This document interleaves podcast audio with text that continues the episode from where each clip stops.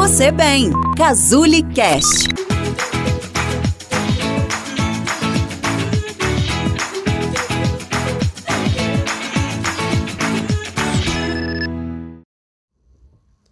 O que eu trago aqui hoje é a reflexão sobre um futuro que nos traz muita incerteza.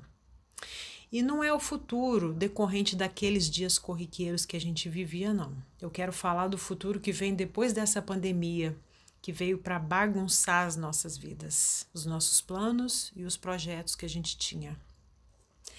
A gente está ouvindo falar por aí de um tal novo normal, não é? Mas como é que vai ser isso? Que normal é esse que vem por aí? Que já está começando a acontecer. A gente fica se perguntando como é que vai ser depois? Como é que a gente vai se organizar depois dessa desorganização toda? Na verdade, a gente já tem que estar tá se organizando no meio da bagunça, né? É, trocar o pneu com o carro andando, né? Como eu ouvi isso algumas vezes. Uns dizem que as pessoas vão consumir menos, mudar de vida, desacelerar, valorizar as coisas mais simples, Muitas empresas vão aumentar o número de funcionários em home office. Outros dizem que nós vamos voltar a ser como a gente era antes, ou então que outras pessoas falam que vai aflorar, o que cada um tem de mais natural em si. E a tecnologia? Que espaço a tecnologia vai passar a ter nas nossas vidas? São muitas perguntas e isso assusta, é muita incerteza. O que vem por aí depois disso tudo, nos assusta. Uma situação tão intensa como essa desperta em nós o que nós temos de mais verdadeiro, isso é verdade. Para uns é um lado bom, para outros é um lado não tão bom assim. Assim é a humanidade, né? Tem pessoas boas e tem pessoas que não são boas. Assim nós já estamos vendo as pessoas se comportarem hoje, já no meio da pandemia. Mas e depois? Como é que vai ficar isso? Como, como já deu para perceber, é, esse áudio de hoje eu não quero responder pergunta, até porque eu não vou ter as respostas, né? Nós não temos as respostas. A ideia aqui não é prever o futuro, mas é tentar refletir sobre o que pode estar tá vindo quando isso passar. Né? Qual vai ser o possível cenário? Onde é que a gente vai se encaixar no novo mundo? Nós só vamos saber os, desdobramentos depois, mas nós podemos plantar em nós hoje, em nosso é, em nosso ambiente hoje, o que queremos para a nossa realidade amanhã. É o que a gente pode fazer, não é? E é o que a gente deve fazer. Nós estamos falando aqui é de esperança, adaptação, Planos também, por que não planos? Vamos nos adaptar. Inclusive, nós já estamos passando por uma fase de adaptação, como eu disse, né? Desde o início dessa pandemia. E nós vamos continuar assim por um bom tempo. É por isso que cansa. É por isso que isso nos tira a energia. Todos os dias a gente está experimentando de, de uma forma ou de outra sair da nossa zona de conforto. E se a gente tiver esperança, a gente vai ter motivação para fazer hoje o que a gente quer para o amanhã. Nós vamos fazer o possível desse, dentro desse cenário impossível. Como assim?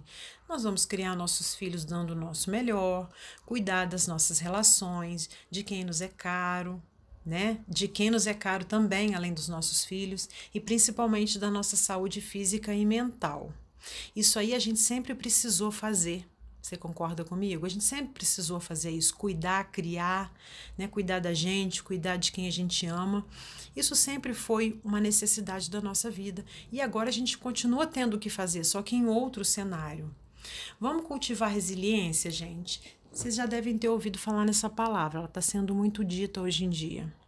A resiliência é a capacidade que nós temos de superar as adversidades, de forma que a gente possa tirar algum aprendizado de situações adversas, estressoras, como essa que a gente está vivendo.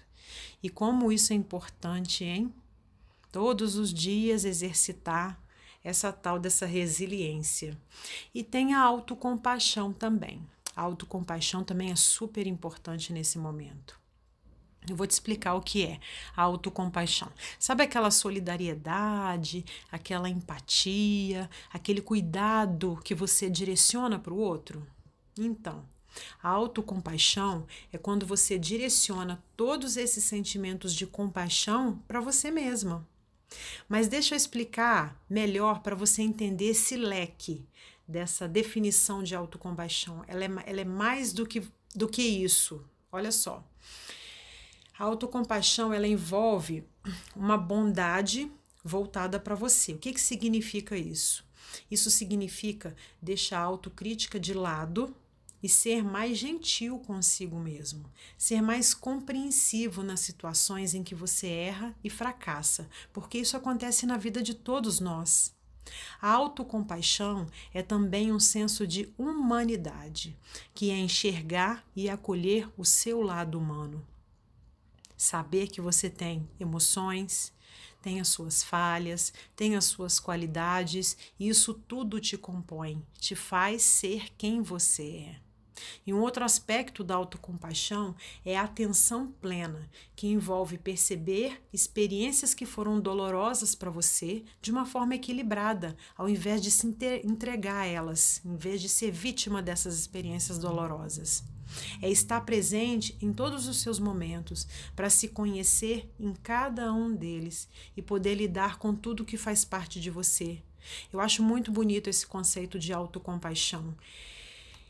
E é isso, é remar em direção ao que você quer, porque essa tempestade pode nos levar a lugares que a gente não quer ir se a gente ficar o sabor das ondas, né? Que no momento estão muito turbulentas, mas que antes também tinham momentos que elas estavam turbulentas também, sabe?